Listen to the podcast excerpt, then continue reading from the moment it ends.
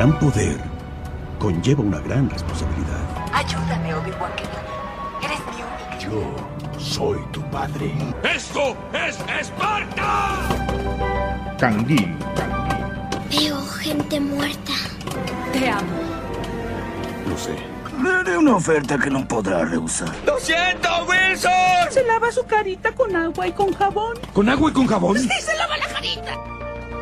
Hola, ¿qué tal? Bienvenidos. Eh, qué gusto saludarlos. Bienvenidos a Jodidos pero Contentos en nuestro apartado de cine. Bienvenidos a este episodio que hemos demorado en grabar, pero como ustedes ya vieron el capítulo anterior, eh, tuvimos un problema técnico por ahí. Ecuador en la casa, como siempre, mi nombre es Hugo La Verde. Gracias a todos los que siguen dándole play en todas partes del mundo. Ya voy a chequear eh, un poco los datos del podcast también para agradecer. Se han sumado países a la lista de reproducción. Así que Pero muchísimas en- gracias. Ah, Eh, de- en, en en el podcast, en Spotify, Apple Podcast y en todas las plataformas donde ¿Trajiste tu andamos. celular? Aquí está. Ah, ya. Ahí chequealo, Eh, chequealo. sí, ya lo voy a chequear. Bienvenidos todos. El señor Byron Mosquera que también saluda. Por fin podemos grabar esta película, Byron. Sí, ha sido un, un poco eh, trajinada la cuestión. No se quería dejar grabar eh, la reseña. Pero bueno, buenos días, buenas tardes, buenas noches, buenas madrugadas. Independientemente de lo que esté haciendo, independientemente de quién seas, gracias por elegirnos. Y estamos una vez más aquí eh, en Jodidos por lo Contentos, en este espacio llamado Canguil. Eh, y ya si no sabe qué es Canguil, pues eh, ya lo hemos explicado antes, así que anda a ver los otros programas. El canguil Eh, está listo, está servido. Eh, Y hoy que es eh, viernes, pues recomendarles algo para que el fin de semana vean. eh, y esta película que realmente ha sido. Ha causado un poco de polémica, más que todo por la plataforma en la que se lanzó. Eh, Como ya vieron, es The Turning Red. Pero a ver, vamos viendo quiénes se sumaron. Bueno, ahí. muchas gracias a los países que están pendientes aquí. Bueno, ahora este año estamos en video, estamos en multiplataforma, pero este proyecto, como ustedes ya saben, arrancó en el formato audio, en el formato podcast, ¿no? Ya hace un año y un poquito más. Este, gracias a la gente de Brasil, de Alemania, de España, Japón, México, Chile, Colombia, Israel, Argentina, Rusia, eh, el Reino Unido, se sumó Canadá, Bélgica, Uruguay, Portugal y también Costa Rica. Así que eh, muchísimas gracias a los que por ahí se han sumado, los que le dan play a cada uno de los capítulos. Ahora Eh, repite, repite, que estaba en otra nota. A ver, ¿quién, quién se eh, sumó? ya dije, son como 15, se, sumó, se, sumaron, se sumaron de los que ya veníamos acostumbrados, se sumó Canadá, se sumó Costa Rica. eh, Yo y- creo que en Canadá, bueno, no sé si está todavía en Canadá. Estaba Michelle Neira. Andaba Oh, por ok. Canadá. Ah, mira, no sabía. Creo, pero no sé si sigue. Michelle, no sé si sigue por allá. Si sigue por diga, allá, si eres diga. tú, eh, manda un mensaje por ahí. Buenísimo, buenísimo. Bueno, Eh, saludos a todos. La verdad es que muchas gracias por seguir apoyando este proyecto. Y, y el último capítulo que, tuvi- que subimos, ahorita estoy viendo aquí. eh, Tiene bastantes visualizaciones. Ajá. Yo me he dado eh, cuenta de algo, eh, bueno, y tiene, que ver también, tiene también que ver con los tags que uso para, para poder eh, tener un poquito más alcance, pero siempre que hablamos del género urbano, tiene más, Sí, agarra, más, sí. más, más visualizaciones. El podcast con más eh, escuchas es justamente cuando hablamos del género urbano, de que grabamos. Eh, no me acuerdo cómo se llamaba el capítulo, pero estaba revisando. Y sí, eh, la gente le gusta mucho eso. Sí, bueno, ha sido la de Carlos Tenorio también tiene claro, eh, bueno, en video sí ha sido distinto, ¿no? El Pero- primero que. El, el- el estreno, el capítulo de Ajá, estreno pi- también. ajá, tiene efectivamente, la bastante. Y bueno, el de el que más reproducciones tiene y que ha roto récords en nuestro canal Ajá. es el de con las chicas que estuvimos eh, con Denis Pacheco y Sí. María Soledad. De los podcasts, el que más he escuchado fue el episodio 31, que es Viva Guayaquil, que hablamos de la fiesta de Guayaquil y damos una cátedra sobre el género urbano. Eso fue lo que hablamos. Hablamos un poco de la historia. Ese fue el título, no me acuerdo de mucho de qué hablamos.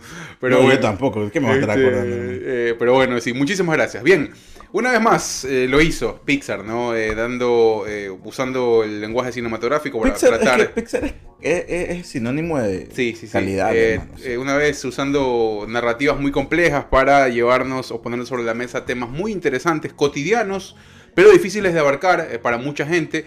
Hoy creo que el cine podríamos llegar a decir que se ha convertido en una herramienta inclusive para padres.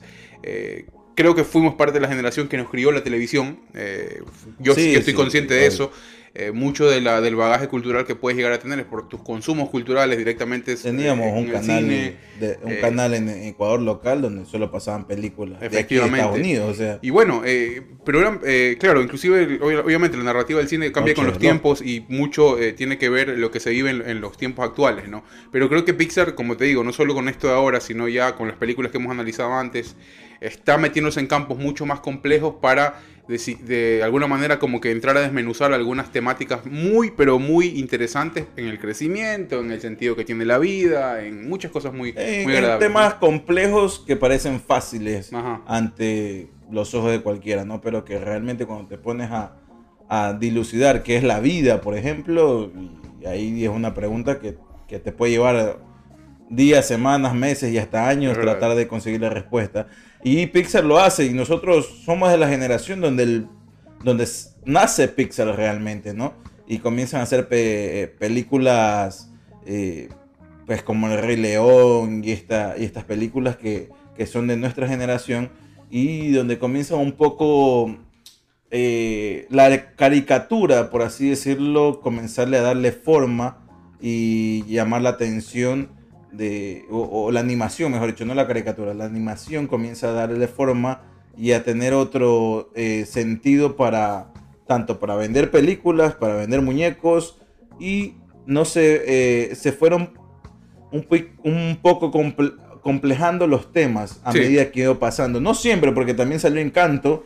Y Encanto no me la he visto todavía, pero no ha tenido la repercusión que pensaban que iba a tener como con Coco, por ejemplo. Efectivamente. Sí, bueno. Pero esta, esta película de Turning Red, que se estrenó exclusivamente en la plataforma, en la plataforma de Disney Plus, eh, cosa que no cayó bien para la gente de Pixar, porque fácilmente podía ser una película que se podía estrenar en los cines. Sí. Y yo creo que en su momento lo han de estrenar en los cines. Yo creo que tiene que ver mucho, mucho con lo que, eh, lo, lo que la película cuenta y cómo de repente podías dejar un poco fuera de base al público, que en este caso siempre van a ser niños y, y padres, ¿no? Eh, creo, que tu- cons- creo que Pixar y Disney en general eh, consideraron eso de ahí.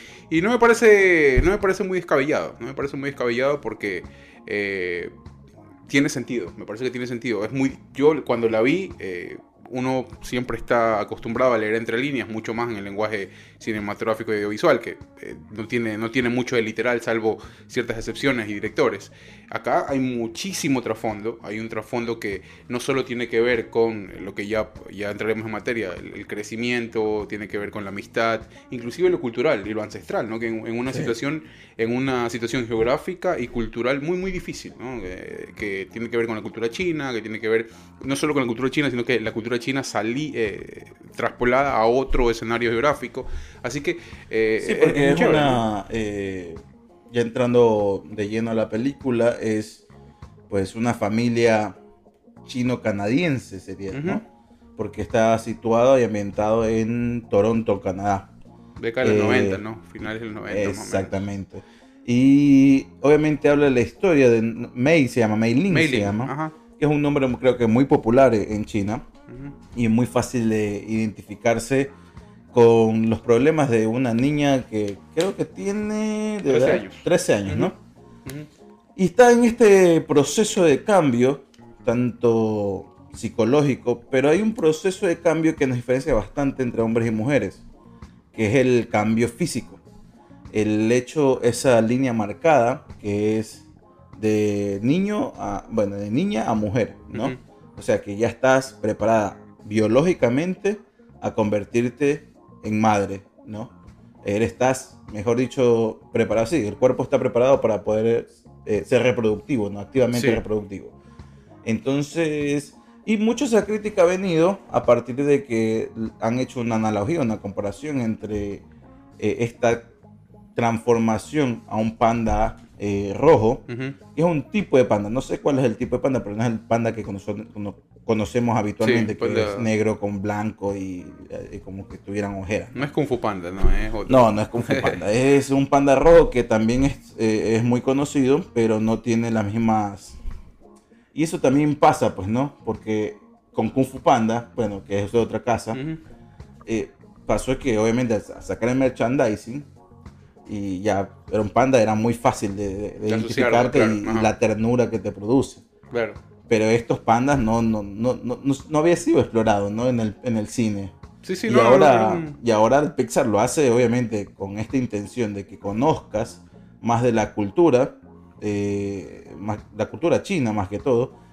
Y este es un panda muy de allá, ¿no? Sí, o sí. sea, mejor dicho, los pandas son de Asia. Todo, todo está, por eso te decía, todo está, eso lo y esto también vas a ver muñecos. o Eso, sea. eso vuelve, eso vuelve el- cómo narrativamente la historia es mucho más rica porque te sitúa en el, no solo en el animal que es autóctono, como tú Claro. lo dices, sino más bien eh, que el animal era producto de toda una, una historia que se desarrollaba, eh, de- de- que tenía que ver con- directamente con los ancestros de esta cultura. Entonces, y esto lo enlazan ah, y lo enlazan con, con, con los con cambios. los cambios porque eh, no físicos solo, ¿no? sino también hormonales. Claro, porque eh, muchas críticas venían, o, o mucha gente, eh, críticos de cine, hablaban de que eh, es la analogía, la transformación del panda rojo a la menstruación de la mujer. No, no es solo eso. ¿no? Y no era solo puede, eso. puede ser una de las cosas que Incluso abarca. la menstruación la mencionan un par de veces nada más en una escena, pero era el- la transformación del panda con- eh, conlleva a la transformación psicológica y, y- y física de la, de la mujer,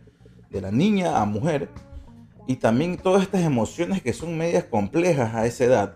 Y eso sí nos pasa tanto a mujeres y a hombres, ¿no? Sí, sí, sí. Donde eh, hay, hay cosas que tú no sabes, ¿no? Son Es verdad. sientes y, y piensas y, y- y no estás preparado para ciertas situaciones el- y te da vergüenza. Sí, el panda, el panda es una especie de, de- yo lo vi como lo, lo vi como una especie de barrera que sabemos a veces podemos poner nosotros Exacto. como jóvenes que estamos en un periodo de crecimiento no solo físico sino hormonal también sino de pensamiento porque eh, comienzas a descubrir algunas cosas que te obligan a pensar para unos más para otros menos pero eh, siempre hay va a existir por el miedo y por esas preguntas que no tienen respuesta sino después de algunos años y de algún tiempo Claro. eh, esa barrera, ¿no? Ante lo desconocido, No, y ante y un- la gente, y la mirada de la gente, más que Y todo. pones ¿no? una barrera en ese momento y también para mí fue como que, o sea, representarlo así también, ¿no? Pones una barrera en ese momento porque o sea, hay cosas que están pasando y que tú no entiendes, Ujú.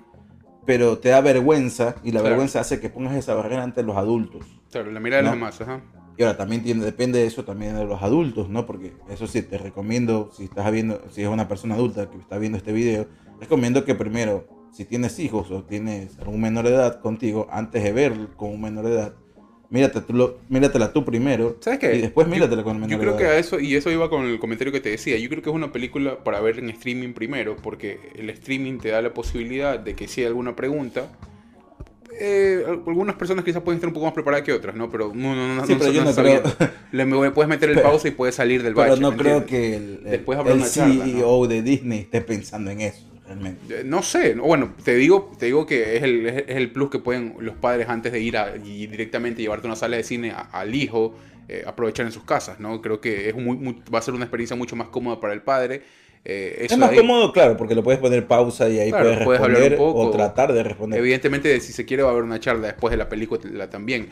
Eh, lo que tú decías y lo que, bueno, un poco traíamos a la mesa, el tema de la barrera, eh, comienza al mismo tiempo a, eh, a contarte eh, en qué se apoya o, o en qué nosotros buscamos un poco de desahogo como jóvenes, ¿no? Y, Claro. y esta chica de Maylin, que tiene que ver directamente con la amistad, con, los, con, la- con tu entorno, con tu entorno y también el respeto. A mí me gustó mucho cómo arranca la historia porque eh, te deja claro que ella tiene sentadas las bases de su cultura producto de la crianza, ¿verdad? Eh, que si bien estaba en un territorio ajeno, sus valores y su herencia cultural estaba intacta en función de que sus padres habían cultivado Pero eso. eso, eso pasa, siento yo, ¿no? Más pasa en los países como estos, ¿no? Como Estados Unidos, Canadá, eh, donde ha tenido, ha- hay mucha historia de migración, ¿no? Eh, Claro. pero también pasa en, nuestro, en nuestros países. Un poco, en Ecuador, un poco a lo criollo. No sé si todas las culturas son así de, estrictas y disciplinadas como la cultura asiática. A mí me parece que no. Claro, no, no, no, pero hay más marcada, pero traspolándolo un poco al, al, al- a lo criollo, ¿no? ah, Nosotros. sí, claro. ajá. También pasa eso de ahí, ¿no? El, el- el- serrano con el costeño, el costeño con el, orin, con el, del- el del El oriente, oriente, y bueno, el de Galápagos son, hay muchos serranos en Galápagos, muchos de la sierra. Eh, pero pasa, ¿no? Pasa, pasa también eso también en, en- en- nuestras culturas, ¿no? Eh, muy poco con extranjeros porque en Ecuador... pues, Claro, no es, un, no es un país donde la gente elige ir a hacer vida. ¿no? Exactamente. O por lo menos Sudamérica. ya no. Veces- Antes podrías haber... Parte sido gran así. parte de Sudamérica, ¿no?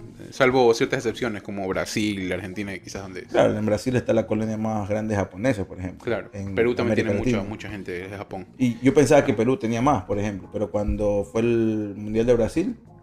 Hay una representación muy grande hubo Sí. sobre los Perú japoneses. debe estar en el segundo puesto seguro. Sí, Perú tiene, sí. tiene mucha influencia. No. Brasil es un continente Claro. dentro de un continente. Pero bueno, eh, claro, y está marcado esto de aquí. Y aparte que también, más allá de la cultura, que ellos, eh, que era una cultura china, eh, hay también una cuestión de esta adaptación a la otra cultura, ¿no? Claro. Pero sin perder tus bases, ¿no? Tu- tus raíces. Y, y eso a una familia de inmigrantes me imagino que le debe costar mucho mantenerlo. Y acá obviamente educan a una niña que ya obviamente no nace en, en China, y, pero nace dentro de una familia que proviene de allá, tratando de inculcarle los valores que obviamente esta madre y este padre aprendieron desde su país, pero en otro país. En otro escenario. O sea, otro el, escenario, el eso- escenario geográfico vuelve, vuelve mucho más complejo. el- o sea, o podría llegar a ser mucho más complejo ya en la vida real eh, adaptar o que haya una No, mirada es que hay- única, ¿no? También O hay una, es que también hay una, una pelea eh, inconsciente de, de- de alguien que viene de otro país, se adapta a uno nuevo y tiene hijos en ese país. claro. Tratar de mantener, decirle, pero tú eres de acá y, y no eres de aquí. Y no, también ese niño, esa nueva vida, es de ahí. También es del otro lado. Pero yo sí creo, y creo que, y, mira, y en eso hemos discutido muchas veces de manera indirecta en los diferentes episodios del podcast, ¿no? Eh, hasta a veces bromeando. Pero yo sí creo que tiene que ver mucho lo, lo poco flexible o muy flexible que pueden llegar a ser ciertas culturas. ¿Me entiendes? Eh, eh, no, no, creo, no creo que sea algo que puedan cumplir todos. En este caso, la, cultura china, de- debido a lo estricto y debido a, bueno, habrán unos que son un poco más flexibles, otros un poco menos ortodoxos, eh, pero eh, creo yo que sí es un buen ejemplo la cultura china por las Sí, bases y, centradas. pasa, y pasa también por las religiones Lo, también. lo los hemos judíos, dicho, o sea, ejemplo, aquí ¿no? vienen dos, ah, por ponerte un ejemplo muy vago, o sea, vi- hemos vivido, y yo particularmente, que ya se van a estudiar seis meses a hacer una, un pequeño diplomado, una maestría y vuelven más españoles que nunca. Ya, por ejemplo, o sea, ¿me entiendes? Eh, Eso- saludos eh, a eso, eso es un ejemplo muy claro de cuán, de cuán, Eh. de cuánto puedes llegar a tener eh, y comienzan a que, a que le, le comenzaron a gustar los toros, que ahora solo comen tortilla de papa con huevo, porque así comen.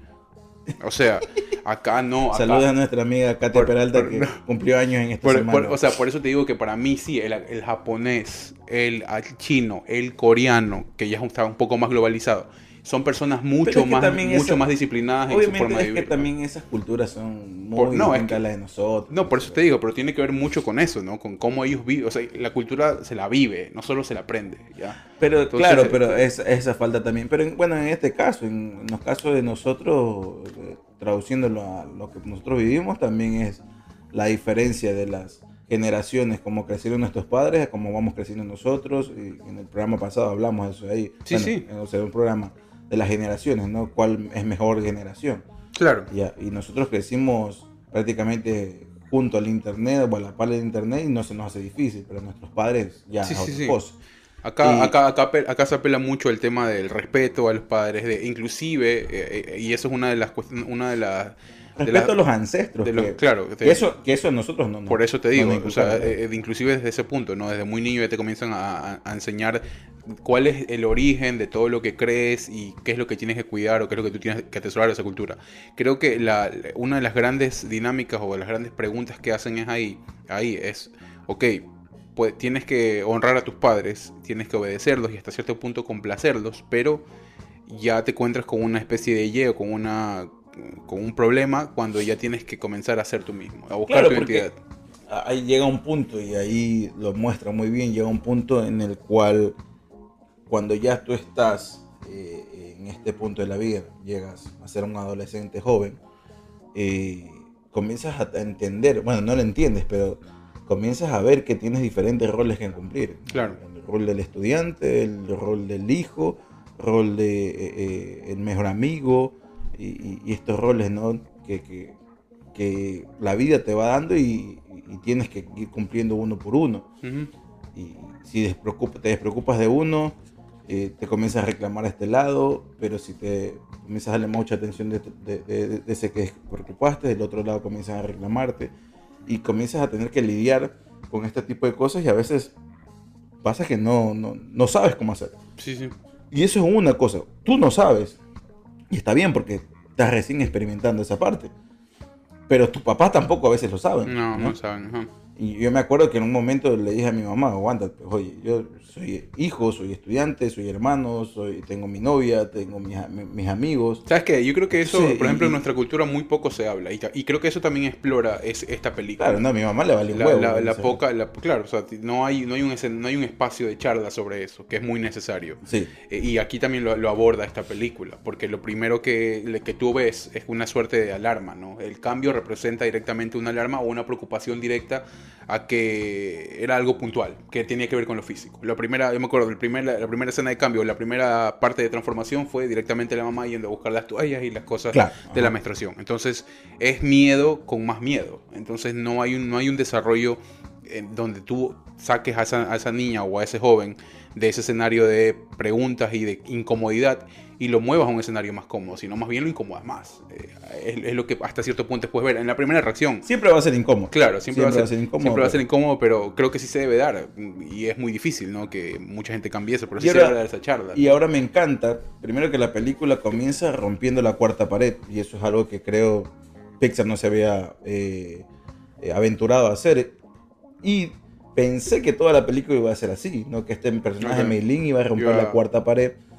Pero después ya entendí que rompí la cuarta pared tratando de, de aparentar o hacernos aparentar que ella era una- un personaje distinto a lo que realmente era en la historia. Ujú. ¿no? Como que la más sabida, la que todo Claro, lo claro. controlaba. Y realmente no, era una chica tímida que estaba ahí bajo lo, todavía bajo la falda de su mamá. Ujú. E- Entonces, eh, eh, eh, eh, es lo, lo- lo increíble como lo, lo, lo plasman en la pantalla, lo que en la mente uno se va creyendo, porque a esa edad uno se cree Ellos, ellos abordan, cosas. es eso es muy difícil porque la cabeza de un adolescente es tan, eh, tan distópico, o sea, tiene demasiada, es una paleta de colores enorme.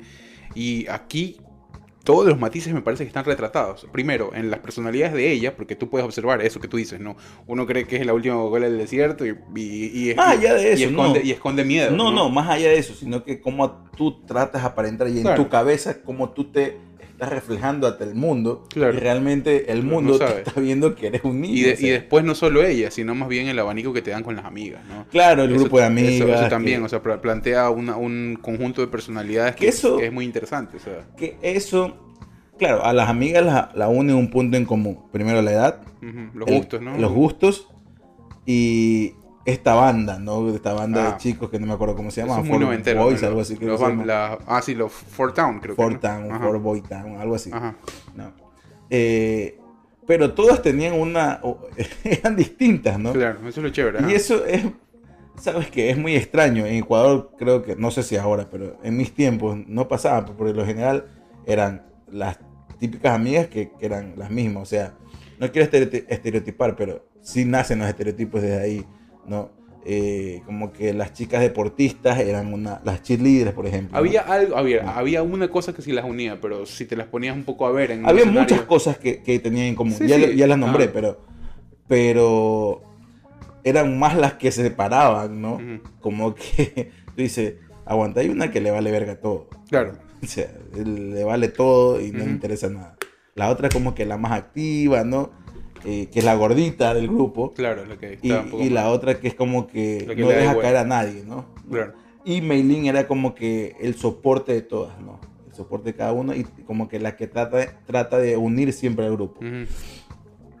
Eh, pero claro, eh, es muy raro para nosotros porque en la escuela, por lo menos en nuestros grupos, si ya te digo, se programa la- la- las amigas, las cheerleaders, por ejemplo, y se hacía un grupo ahí, y las otras, las acá, las, las cerebritos, ¿no? Claro. Y las otras que eran, yo qué sé, había otro. Pero esos estereotipos se comenzaban a crear ya desde la escuela. Eh, lo chévere también de la película es cómo va evolucionando el personaje en los pocos ratos, porque que es una cuestión de... eh, la película pasa que en un mes, creo. Sí, más o menos. Más o menos un mes, un mes y medio. Un, un, poquito, un mes, un poquito más mes, ¿no? Creo. Sí, porque el- la, la intención, el problema, y eso también es lo que iba a hablar antes que se me olvide. Eh, me, me encanta cómo eh, la historia la abarcan a partir de un problema para nosotros ínfimo, que ya somos adultos, Ujú. pero para ellas era un problema muy grande.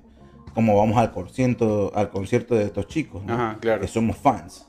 ¿no? Sí. ¿Qué, qué hacemos? Porque nuestros padres no nos quieren dar el dinero y, nos, y no nos dejan ir. Claro. No, no no importa, nos escapamos. ¿Y el dinero cómo lo hacemos? Ujú. Ah, bueno, para ella era un dineral, no sé cuánto era, pero era un dineral, ¿no? Pero para los padres eh, es algo tan ínfimo. Y eso a veces, y yo me identifiqué bastante porque mucho pasa cuando los padres, los hijos tienen la valentía y buscan el momento como que adecuado, que nunca es un momento adecuado, Claro, para... de para transmitirles un cierto miedo, un cierto problema que para ellos en ese momento es el fin del mundo.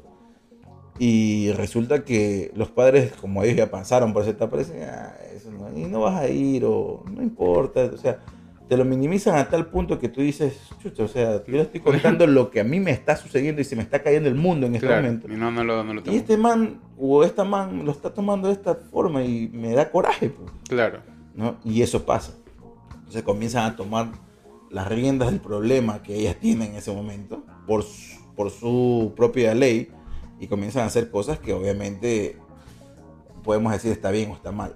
Claro. Pero es un paso a la independencia, a decir, Claro. hey, yo voy a hacer esto por mi cuenta, ya no quiero depender de ti. ¿no? Y eso también lo ves en un corto tiempo, porque por lo general te puede tomar quizás toda tu adolescencia. y esta es una manera, ok, obviamente, claro, tiene que responder también a un fin mucho más digerible para, para un consumo masivo, ¿no? Pero esto, estas preguntas así que son ínfimas pueden hacer desde, oye, me, pues, me, me están presionando de una pandilla hasta esto, que es muy, es muy consumible. Pero el tema es eso que tú dices, el fondo es la gran duda, ¿no? El tema es abrirte y decir, ¿sabes qué? El tema es ponerte en los zapatos del por otro. eso te digo, Y o sea, tu hijo, y tu hijo. Lo que pasa es que cuando tú, cuando tú vas con la- en, la primera, en la primera oportunidad, vas y tú te abres así con quien sea de tus padres y, te llevas esa excepción, porque tú te decepcionas. Lo próximo que vas a hacer es no decirlo. eh, Entonces, a, es un entonces, a eso voy. Eh, obviamente, toda esta película está ambientada en, una- en un escenario, como te digo, consumible, pero eh, ahí la historia nos ha enseñado, ¿no? Eh, alguno tendrá algún amigo que por, por ese problema...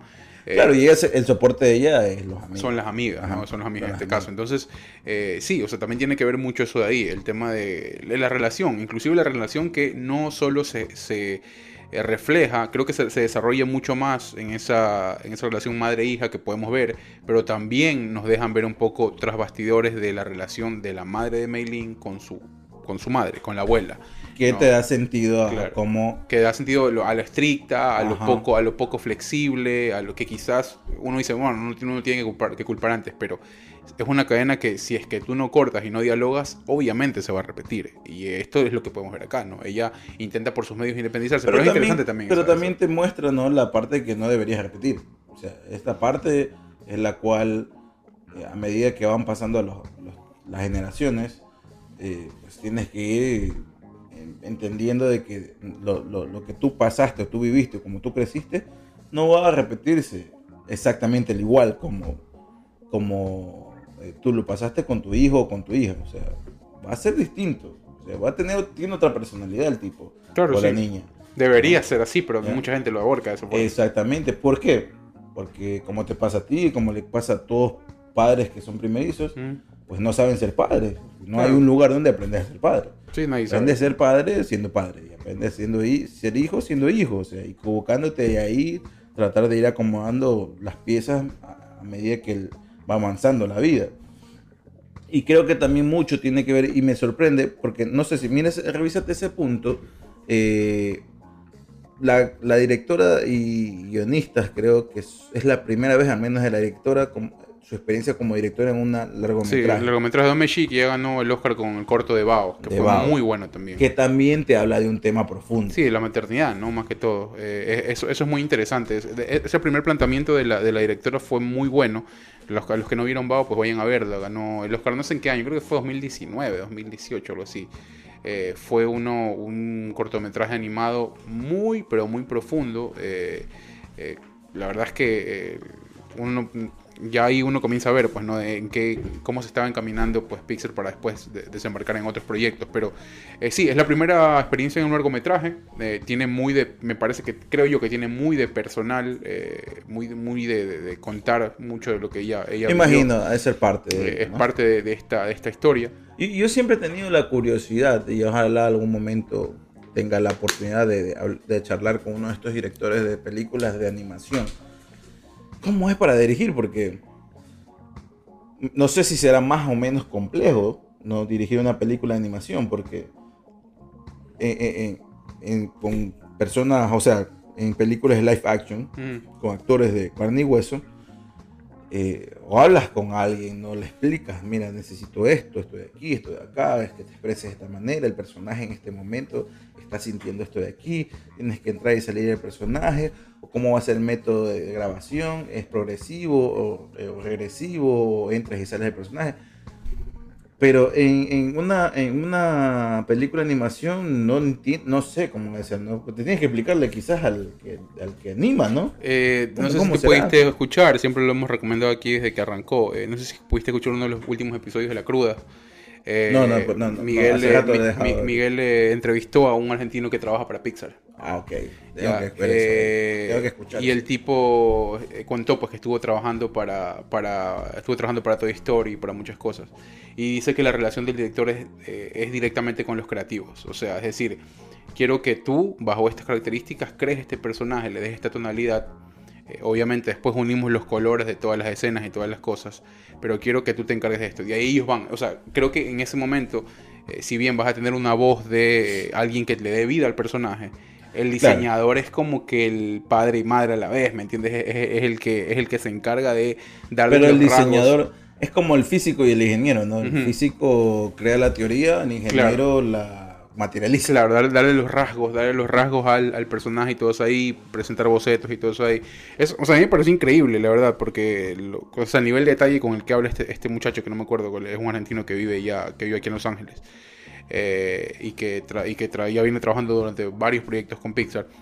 El man lo cuenta, ¿no? Para mí sí es mucho más difícil, porque eh, creo yo que... eh, por el- lo- los tecnicismos y por el- lo creativo que puede ser una idea de- del director. O sea, es mucho más difícil meterte, meterte en una mente eh, y en este tipo de procesos mucho más técnicos que en un nivel de actuación, por ejemplo.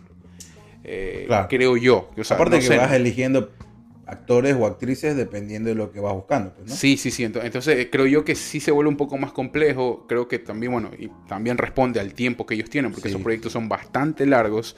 Y, Claro. y- y ent- y entonces. Y aparte que Pixar también, ah, no sé, ya lleva varios años manejándose de una forma, ¿no? Yo, al menos es lo que intento, o al menos me he dicho, me he dado cuenta, ¿no? Te da una película que es más para adultos que para niños, sin perder el público infantil. Claro, o sea, por los colores y la animación, obviamente. Claro. Pero es un, eh, está dirigido, por ejemplo, Soul. Claro. Soul está dirigido prácticamente para, Soul, para, para eh, adultos. ¿no? intensamente también. eh, Intensamente. sí, sí. O sea, Es como para adultos y niños. Y hacen otra para niños, ¿no? Que solamente como por ejemplo Encanto, ¿no? Claro. Eh, que era una película más para niños. Hay, hay- Pixar tiene mucho de eso. O sea, yo, yo- tú puedes sacar aparte algunas. Este, para mí, Up es una película que sí está muy para niños, Up. pero es una película que te habla mucho de la soledad, de la vejez, de los últimos años, de lo que tú quieres hacer con tu vida, la nostalgia. eh, eh, o sea, creo que Pixar siempre Pero estuvo para mí, esa, para, para mí esa está dirigido para un público adulto. Sí, hablo de Ujú. que no, Inclusive- dejan, no se preocupan, no se despreocupan de lo, lo infantil, pero Sí. el mensaje es para un público ¿Cuál? Claro, Up, Claro, sí, Up, intensamente, Sí, sí, sí. Soul, esta película eh, ahora Turning Red, eh, Luca. Luca también, eh, claro, sí, sí. Ahora se viene Lightyear, que vamos a ver eh, qué, qué nos trae, porque es un personaje que quieren eh, rean- reavivar la franquicia de Toy Story, que no se muera la franquicia Creo de Toy que- Story, dándole el antecedente por qué este juguete llega hasta donde Andy, ¿no? La historia del juguete. creo que sí se juegan algo muy importante, porque para mí con la última de Toy Story sí, o sea, creo que la última de Toy Story para mí me dejó menos mensaje que todas las anteriores, porque Toy Story también comenzó a ganar un nivel de profundidad muy interesante con el paso de, su- de sus En películas. serio, más bien a mí de las Toy Story de todas, Para mí la tercera, ahí tuvo que haber muerto, para mí. Eh, Eh, como, como... De todas, eh, eh, la tercera y la, la tercera es la de la del muñeco, la del oso este, ¿no? La del Otso, sí. La. Ujú. Y la última para mí son, o sea, Para mí la, la, la última- evolucionaron, el guion evolucionó desde la primera a la última. Sí, o sea, sí hay una evolución evidente, pero creo que para mí si terminaba en la 3 no... O sea, para mí no me sumó mucho la 4, ¿me entiendes? Porque... eh, O sea, sí, como historia de Como los historia personajes, no, sí. o sea, que te- no- pero te hablo de, de lo profundo que puede llegar a ser el, el guion y de las y, y de las preguntas que te va dejando porque estás viendo una historia de unos muñequitos Claro, sí. y que te vas identificando dependiendo en el momento de tu vida en el que estés. Y no, no y, y yo no cuando salió Toy Story 4, yo estaba en un momento de mi vida donde ya había tomado la decisión de salir de mi casa, por ejemplo. Claro. Entonces yo dije, wow, o sea, sí me llegó. Y dije, sí, sí, está, está- es- me, me identifiqué con el mensaje. ¿no? Más allá de la historia de cada uno de los personajes del- de, de, de- de Toy Story, pero el mensaje global, que era el desapegarte ¿no? de lo que es tu familia, Claro. Sin dejar de entender que son tu familia y que vas a tienes que recurrir o vas a recurrir en cualquier momento a ellos, pero tienes que comenzar a formar tu propia historia. Claro, o sea, para mí ahí per- Eso. perdió... Y tú dices, wow, viejo, o sea, Per- claro, per- perdió un poco, para, mí, claro. para mí perdió un poco el, el- el- el- el norte en función de que eh, para mí el mensaje era muy claro, era por, eh, por el hecho de que tiene, tiene una, mirada, una mirada muy materialista también, que es el tema de, la- en este caso, la mirada de los juguetes como amigos y después también la vida que, tiene, que uno le pudo haber dado a los juguetes, ¿no? Uno dice, ya no, ya no, ya, no aprovecha, entonces se la doy a eso, alguien eso más. lo vi en la primera y en la segunda. La tercera también, pues en la tercera eh, Andy se va a la universidad y le deja los juguetes a Molly. Sí, pero, Entonces, o sea, yo no, entonces yo tú dices, bueno, ok, ahí tú, tú cumple- cumples un ciclo que es bastante eh, recíproco con lo que las alegrías que tú pudiste tener. Después te plantea otras cosas, ¿no? Ya, ya se sale totalmente del tema, eh, de- ya del alma de per se del, del ju- del juguete o de- del significado del objeto como tal, ¿no? Obviamente, en la cual Claro, pero es que, eh, bueno, ya no fuimos a otra película, pero en el Toy Story en 1 y en 2, sí, yo obviamente uno los ve. Claro. Y, y- y también era porque quizás en la etapa de la vida donde uno estaba, que la, la adolescencia, Claro, quizás. no ¿no? estaba más pelado. Para mí, Uno o sea, por- de- y uno te, te favorito directamente lo que, la- lo que el mensaje, sí, a mí también, pero Mm. te preguntabas directamente el mensaje que te estaban, estabas viendo en ese momento, ¿no? Era este de, de, de cómo uno hace para eh, desechar rápidamente un juguete Hay y lo que el claro. juguete no, y nosotros no sabemos cómo el juguete se siente. Y después te das cuenta que el juguete no siente Claro, nada. no, no es- no es la historia Ujú. va en las correlaciones que tienes en el entorno que te rodea, pues, ¿no? Claro, ajá. Y, pero obviamente no deja de ser esto de aquí de, de ahorita estoy contigo y me peleo contigo y me voy por otro lado. Y después Claro, me doy cuenta es- que cuando me peleo contigo, igual Claro, eh, necesitas, extrañas y todo. sí, extrañas. ento- Entonces, Sí, claro, son los caminos, ¿no? También tiene que ver con el crecimiento y todo eso ahí. pero ya la tercera es está hablando directamente del dolor y el rencor que puede generar una Claro. persona Por a partir ajá. Del olvido, del ajá. rechazo Y el que te, que te dé otra, ¿no? Sí, eso, eso es muy ¿no? interesante. Y como te todas las consecuencias que esto deriva. Y en la cuarta, bueno, ya lo que te dije. Ya más- ahí, me, ahí me dejó, me dejaron varias, varias, varias cosas ahí la de la cuarta. ¿no? A mí me dejó clarísimo que a veces el amor eh, te deja, evita que te vuelvas para atrás. En el caso de, de Woody, porque Woody no vuelve porque se quedó con la chica. Eh, eh, ese fue el último el mensaje de Woody me quedó para mí no tiene vuelta más vuelta ese mensaje porque el tipo dijo no no quiero ir donde Holly no porque aquí está con ella entonces los otros sí lo- sí hay varias miradas pero Sí, pero bueno, eh, para mí, para mí en ese momento, como te dije, fue eso de ahí. O sea, es, es tu familia, son tus amigos. Los humanos es un justificativo para que estos personajes existan. Yo Claro, lo vi claro. de esa manera. Claro, sí, sí. Sí, sí. Eh, pero realmente el problema no era con los humanos. Por eso te digo, a partir de la tercera vino este cambio radical. Porque antes el problema sí era de los humanos. Claro, el giro total el que conflicto del humano, después eh, fue el conflicto de ellos directo. eh, Exactamente. sí, Entonces, sí. y ya el conflicto de ellos está directamente relacionado con la conducta Por humana. eso te digo, o sea, ya estamos hablando para hacer como que estamos tratando de establecer como una línea cronológica de algunos proyectos de Pixar que ya vienen abarcando mucho eh, temas profundos y, Y también tiene que ver con la mirada que puede dar de cada uno, ¿no? Creo que el cine te da esa posibilidad y es lo, lindo del cine, que a partir de la dirección y de, la actuación, más allá si, si es una, una película animada o si es un live action, eh, tiene varias cosas que decirte detrás de las acciones literales, ¿no? O de las escenas, o de cómo se ruedan algunas cosas, cómo, cómo se graban. Volviendo a la película, eh, pues bueno, sí, va transitando todo ese camino, van eh, desarrollándose, el conflicto queda planteado desde el inicio, desde qué es lo que iba, qué es eh, lo que te proponía la película y cómo iban abordándose a partir de los escenarios que iban tocando, la amistad. los padres, la cultura, los valores y Todo, todo, los roles de que, la, de que Maylin tenía que cumplir y, y tenía que lidiar al mismo tiempo los cambios físicos y, y- y psicológicos y emocionales que estaba teniendo en ese momento sola, no porque tenía una cierta vergüenza que si tú te das cuenta primero se abre ante las amigas Claro. antes que la familia. Sí, sí, claro. porque tenía Porque puede, claro. el padre era un el típico padre que deriva todo a la madre. Y la madre es como que la, la figura fuerte de la familia. Y así, y así se manejaba esta familia. Y que es un caso muy común. Más que todo en las familias latinas. Pues no sé si aquí en Estados Unidos porque Estados Unidos te ha mostrado eh, a, a- lo largo de sus historias y series y películas que más bien el hombre es de la casa Claro, siempre ha estado. pero en los latinos siempre es como que la mujer la que lleva las riendas del hogar. Eh, y acá estaba, pare- parecía mu- mu- muy, muy, muy de latinos esto de aquí, que acá tenemos un, un punto en común con los asiáticos. Sí, ¿no? quién sabe, ¿no? Eh, pe- pero bueno, entonces también estaba lidian- lidiando con todo eso ahí, cómo va avanzando. Y el panda, como a medida que va avanzando la historia, no puede controlarlo ya. O sea, siente Claro. que, que ya esto ya, ya se está saliendo de control. Sí, ¿no? Hasta cierto punto también eh, tiene que ver con eso, ¿no? Habrán personas o jóvenes que vayan encontrando las herramientas mucho más rápido para un poco calmar temperamentos o para poder lidiar de mejor forma con todos esos cambios.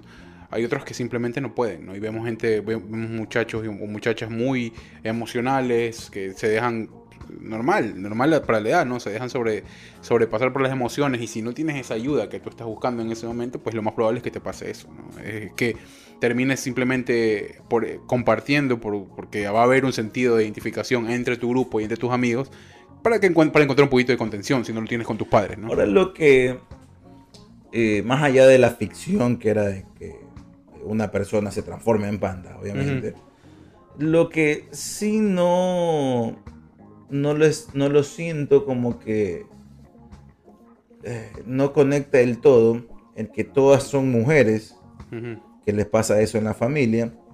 Obviamente le dan una justificación en la historia por una cuestión mágica an- ancestral de la tatarabuela, no sé quién es mismo que era, eh, que, que pasaba esto aquí y fue, fue siendo hereditario ¿no? a medida que van pasando las generaciones. Pero al tratar de eh, llevarlo a la vida real, eh, y había este, este, no sé qué rol cumplía este chamán, ¿no? Mm. Que era hombre.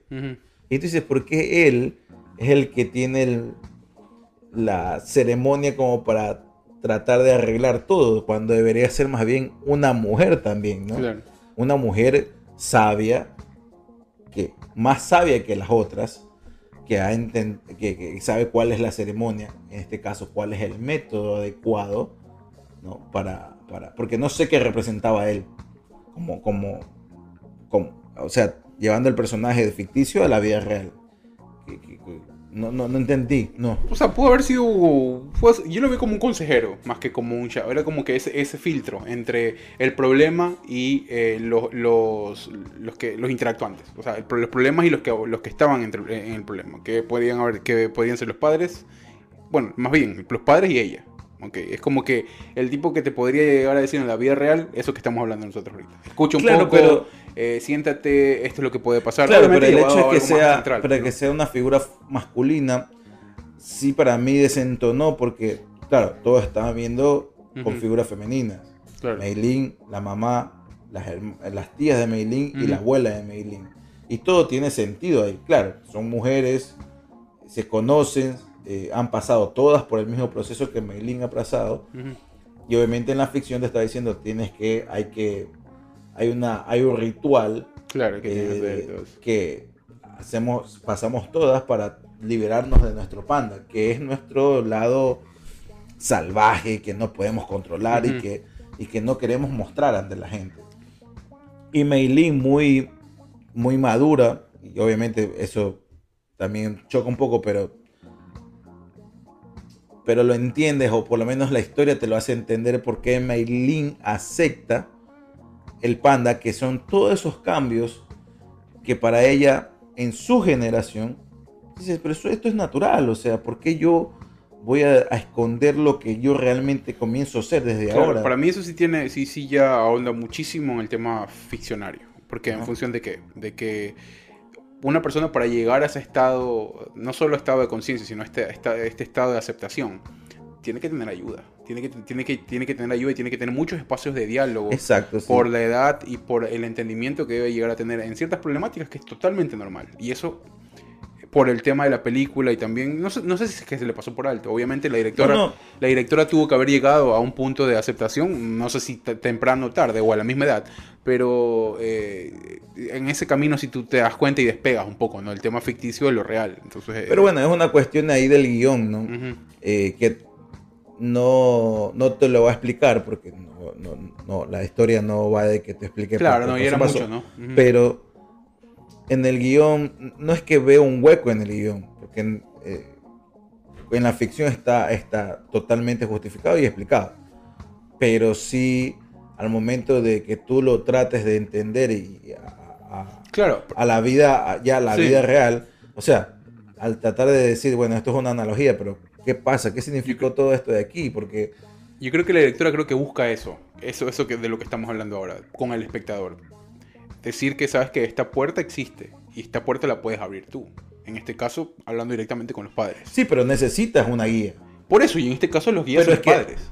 Sí, pero es que eh, los padres no fungieron como guía. Por ahí. e- es que a eso voy. O sea, Ahí es donde digo- que, claro, o sea, no. no- Y ahí por eso, que- es- eso es lo interesante, por eso te digo. o sea, como por que eso- se dieron un brinco, ¿no? Por, por eso es que, y, y ahí es donde te pone como, como este espectador a pensar a ti. Entonces, porque te deja, te deja, te deja, te deja ahí, el- bueno, ahí este espacio lo tuvo que haber ocupado alguien. Porque en el no guion, la historia, porque en el guion te meten, obviamente está el arco dramático de la familia de Meilin, pero obviamente no onda mucho en la historia del padre. No. Y el padre entra cuando trata de justificar las acciones de la madre ante su hija. Sí. ¿no? Pero nunca antes te muestran que el padre tiene esta figura con, como que arbitral o está ahí en medio como para Claro. eh, lidiar entre la actitud de la madre y ahora la actitud de la hija. Porque todo pasa muy rápido también, ¿no? Ahora, y también tiene mucho que ver con eso cultural. Es hija, es niña, tu mamá encárgate. Sí, Eso, eso, sí. eso está clarísimo ahí. Porque el man como que, el man como que sí, Sí, trata pero- de tranquilizar y todo eso sí, ahí. pero, Y, y sí, hasta cierto punto es lo que pasa en la cultura, ¿no? sí, pero General. ahí es donde yo digo, entran las tías y la, y- y la abuela, Claro. y el problema es que las tías y la abuela simplemente lo toman como que, ah, a ti también te está pasando tranquila, que aquí se soluciona de esta manera. Claro. Y, pero aguanta, pero es que cuando llega el punto de la solución, y yo digo no, porque la solución es tratar de esconder quién soy para parecerme a ustedes, y Claro. yo quiero otra cosa para Es mí. una, es una solución muy madura y muy poco probable que suceda en el mundo real, porque es difícil. Porque tú como joven cedes ante las presiones. Cedes ante las presiones y si, si no, nosotros todos fuéramos jóvenes con una personalidad definida a los 13 o a los 15 años y eso no, No, sucede. exactamente. Entonces, eh, es, eso- ahí, es ahí donde digo Claro. Que el, el, el, el guion sí te da como que un brinco, y si era ahí necesario un- una elipsis. Yo creo que Eh, más bien te deja, o sea, para mí sí tiene mucho de a propósito eso. Te deja, te deja para que tú como espectador encuentres eso de ahí. Que no, que no sea una. eh, que, que la, que la historia no te la cuente de cabo a rabo, sino que más bien te, la- te deja ahí para que tú encuentres esas respuestas que quizás nosotros, de la forma en que lo vimos, la estamos encontrando. Para nosotros, obviamente. Para otros no, no será tan así, pero creo que sí tiene que ver con eso. Tiene que ver con algo a propósito de la directora para darte cuenta de que está esa, está esa puerta que puede ser diálogo, que puede ser, eh, no sé, la forma que tú como padre te des la vía para conversar y para no bloquear, sino más bien decirle que, debe- de- que el proceso debe ser de aceptación, no de bloqueo. Y es lo que ella, es lo que ella dice hasta el final. Yo creo que a eso puedes llegar, obviamente, con una serie de cosas y con una Claro, serie de y, acompañamientos. y esto se traslada también a otras. a Claro, a muchas, a muchas cosas de la vida, pero creo que, creo que es eso, ¿no? Yo, yo lo vi También a las preferencias sexuales de tu hijo. Que- Inclusive, claro, o sea, puedes acortar muchísimo más camino y muchísimas cosas eh, muy eh, Pero es que complicadas que, también, le pasan a la vida. también ¿no? nos olvidamos una parte esencial, es, la el proceso de reconocimiento, aceptación y tratar de- por parte de los padres, digo, ¿no? El proceso de reconocimiento, aceptación del problema o de la situación en ese momento, si que fue- fuera un problema, Sí. y de cómo vas a lidiar ante eso. Sí, es que... Porque también, me imagino, ante, en este caso, porque era una cuestión de, de temas femeninos, obviamente es una cuestión donde la- las mujeres mayores han tenido, pues, el eh, una experiencia previa, pues, ¿no? Claro. Pero ante, por ejemplo, que tu hijo eh, tenga otra preferencia eh, sexual, ¿no? Claro. Una, eh, sea homosexual, y se esté dando cuenta y Sí. y tú no has tenido una experiencia previa y obviamente debes tener, vas, vas a tener que, vas a pasar, por- tienes que pasar por ese proceso para que el, el, el- el tema no se vuelva un problema en sí, Claro. sino que se vuelva una cuestión de que hay que dialogarlo, hay que conversarlo. Claro. eh, El problema, es- el problema es lo que y no es buscarle el por qué, porque Sí. es, una, es un gusto Ajá. y ahí no te podemos, no, no- no hay justificaciones. El- eh, la situación es cómo yo como padre voy a aceptar esto de aquí, que para mí es totalmente ajeno, nunca antes me ha pasado. Claro, la situación que te, o sea, a lo que te lleva es también a desatar esos nudos que ellos tuvieron preconcebidos producto de su crianza. En este caso de los padres. Ya, eso es lo que yo te decía también. Eh, hay, un, hay algo que te deja ver a medias que eh, un poco te dice por qué la mamá de Maylin tiene esa personalidad.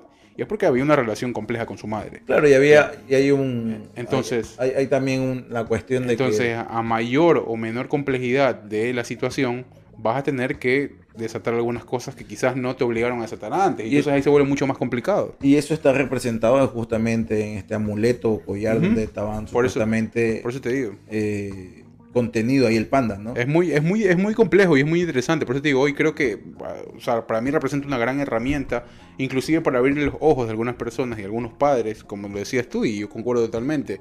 Eh, no está, nadie te enseña, nadie, no hay un, no hay un formato eh, de crecimiento estándar para ningún niño en el mundo. O sea, está Ni para padres tampoco, Ni para ¿no? padres. O sea, por eso te digo. Entonces, entonces creo que esto de aquí, esta película en, en general, que es muy disfrutable y muy recomendable, eh, es- va a servir, para mí puede ser una herramienta tal cual, no solo, y lo habíamos discutido, ¿no? No solo para, para que tú lo veas, en escuelas, loco, o sea, en escuelas te ayudaría mucho a, a- a generar preguntas eh, interesantes y establecer conversatorios con padres, maestros y todo lo que tú quieras, porque eh, de esa manera creo que el joven se va a sentir un poco más acompañado en ese camino complejo. Eh, hay, hay muchos que hemos visto, pues, millones de Yo casos. lo, lo veo me- medio complicado que pase así, ¿no? Es difícil, sí, obvio, pero sí pero- sería bueno que, por ejemplo, pero algún, ahí, ¿no? algún Ujú. profesor que realmente le encante la docencia, Ujú. eh, y más o menos topen estos Nosotros- temas. Nosotros teníamos un profesor, ¿te acuerdas? Bueno, todavía está vivo y, sí, creo que es uno de los mejores profesores que yo he tenido en mi, en mi, en la, Ajá, en mi Luis estudiantil, Luis Pazmiño. Él, yo nunca me voy a olvidar que él hacía algo muy, muy interesante y que creo que eh, sería muy bueno que lo replique. Él te preguntaba, no sé si te acuerdas, te preguntaba en qué mo- tú, tú estabas interesado en ciertas cosas en, en nuestra adolescencia, ¿no? Yo me acuerdo quinto o sexto curso. Él te decía, bueno, ¿qué, qué te pasa? O más o menos qué estás sintiendo un poco, qué es lo que, qué es lo que está pasando ahorita por tu cabeza. Y según lo que tú medio ahí decías, el man te mandaba a leer algo. Te mandaba a leer un libro o Claro. un título sobre algo. Ya. Te podrías identificar, no te podrías identificar, pero encontrabas como que encontrabas algo para consumir que en ese momento te podía responder algunas Más cosas. allá de eso, pues, lo- lo- Es muy interesante eso ahí. o sea, más allá de profesores como Luis Pazmiño, que si nos está viendo, pues le mandamos un gran saludo, que ah, dejó una huella eh, bastante eh, marcada en nuestra vida estudiantil y que hasta el día de hoy lo recordamos, que ya Sí. estamos más, es verdad, es verdad. o sea, sí. más de 12 años graduados del- de la escuela, ¿no? Eh, Sí, claro. Pero bueno, la cuestión es que tanto los profesores que realmente tienen el- el- la La docencia como la vocación, exactamente, eh, se van dando, se van dando Sí. cuenta, ¿no? Que cómo son las características personal, las personalidades de sus estudiantes, ¿no? Y hay unos que son más fáciles de, de- Claro. de darse cuenta y otros que son más, más complejos, ¿no? Pero obviamente en la adolescencia es mucho de mostrar, ¿no? De tratar de, ser- de- de- de ser, de decir, ah, yo soy esto, yo soy esta persona. Y, y otros, muy pocos casos son ¿no? como que los chicos más retraídos y más, menos, menos comunicativos, ¿no? Sí, sí, es verdad. Pero bueno, eh, una película que realmente eh, deja, deja mucho para, para pensar y, y como les digo, sería bueno que para también para la próxima película que vayamos a hacer de Pixar, puede ser la de Buzz Lightyear que se va a estrenar este año, eh, tengamos la mirada de los, de, de, por ejemplo, Maximiliano, tu hijo, Mm, Te digo interesante. de preguntarle ¿no? a él qué, qué le pareció, qué, Él, o sea, con ¿Qué- Soul, en- Soul me dijo algunas cosas muy interesantes, la verdad. Hablé cuando, cuando él vio Soul, la vio como dos o tres veces, porque ese man se trauma, o sea, ese man... Bueno, eso creo que también sacó un poco de mí. Cuando me gusta algo, lo, lo veo varias veces y la repito varias veces. Pero él vio Soul como tres veces y sí me dejó algunas cosas, o sea, creo que ya él lo vio como, como un niño un poco más grande, pues no, ya tuvo un poco más de claridad que quizás yo no me esperaba. La verdad que yo no me esperaba porque creo que, o sea, de ese tipo de cosas hemos discutido muy poco con él. Pero sí, o sea, me dejó una muy buena sensación de, de lo que tenía que ver con lo que él pensaba de la vida, con algún miedo, algunas cosas. Y sí, o sea, te toca esas puertas Pixar ya desde hace algún tiempo, ¿no? Pero eh, eh, te acompaña el crecimiento de las generaciones que consumen Pixar también. O sea, nosotros está- hablábamos de una película que quizás para la época de antes era de unos muñecos y tal, que era Toy Story, pero ya la profundidad nosotros la vamos viendo en función del mensaje y de todo cómo van, lo van replanteando y replanteando y replanteando. Entonces, ese es el tema, ¿no? También la gente que ha crecido con eso y, y bueno, alguna gente lo, llevarán así, a un campo más profundo, otros se quedarán con el muñequito y con el- los colores. eh, ¿qué calificación le das? A mí me gusta, yo le doy canguil con mantequilla, me gustó bastante. Eh, Canguil con mantequilla sí, también. sí. Me, me gustaría que hagan algo así, pero también un poco más identificado como para nosotros los, los caballeros que tuvimos así igual de preguntas y todas las cosas. Sería meterse también en, otro O sea, mundo. sin pues. claro, sin separar y sin, de- sin, sin, sin tanto como que poner etiquetas, pero sí, o sea, acá nos retrataron como que el- estos muchachos, estos muchachos así, todos Claro, ahí como medios era- inalcanzables. era eso. mucho Oye, sería, vista de la sería bueno pensar qué animal seríamos nosotros si es que nos convertíamos en algo en, en cada, en cada, cada vez que estábamos No, emocionados. aparte que también la elección del animal, no sé si tenga que ver algo con alguna leyenda Claro, claro, china, pero yo- es mucho, creo yo, por el lado comercial, ¿no? Sí, sí, que- sí, sí, claro, sí, sí, sí, pero Oye, eh, antes de irnos, que ya, antes de que ya se nos acabe el tiempo, eh, esta semana se estrenó Doctor Strange en The Multiverse, no, bueno, la semana pasada fue, el fin, fin de semana pasada. Eh, no nos hemos ido a ver todavía la película. Eh, creo que yo, por lo menos, no sé si tú me acompañarás el domingo o el día lunes, iremos a verla. Ujú. De Batman hay que ver, que ya estaba en HBO. Sí, está, no está en HBO todavía. Todavía sigue. Sí, todavía sigue. Hay que ver esa ahí, me imagino la gente también está esperando esa reseña. Sí, hay que hacer la reseña de eso. Y en, el, eh, eh, en esta semana se liberó el tráiler que se estaba mostrando De Avatar, ¿no? previo a The Doctor Strange, solo estaba para cines, pero ya la subieron, de Avatar 2. Después de 11 años, ¿Cómo es? El camino del agua, ¿no? ajá, The Way of Water. Eh, Llega la segunda parte y ya está confirmada una tercera, cuarta y quinta parte. Chuch. Bueno, a mí me parece una película magnífica, eh, muy buena, pero vamos a ver, ¿eh? Ojalá que, bueno, creo que hay... Con James Cameron no hay pérdida. No hay pérdida. James- pero James Cameron se preocupa. Pero algo que sabes que a mí me llamó la atención, que a diferencia de esta de, de este tráiler que vimos, a Avatar, la que la película que ya, Mm. la- ya sabe, ya todo el mundo creo que la ha visto, yo no le he visto la diferencia de el avance tecnológico. O sea, Pero a ver, es que fue una película que rompió todo Avatar en su tiempo. Es, es que eso es muy difícil, o sea, dejó la vara demasiado alta para mí.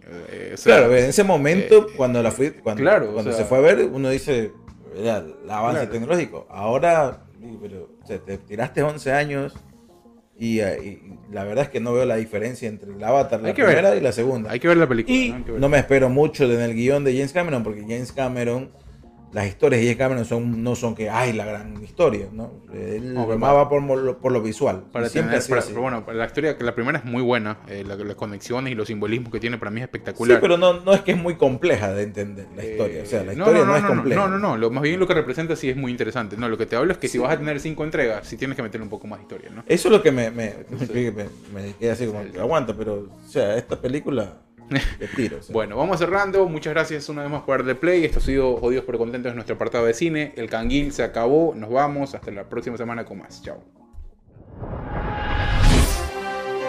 Este fue su programa. Jodidos pero contentos. Respuestas a preguntas que nunca se hicieron, no necesitan y a lo mejor no les interesa. bueno, eso. Con la participación de Byron Mosquera y Hugo Laverde.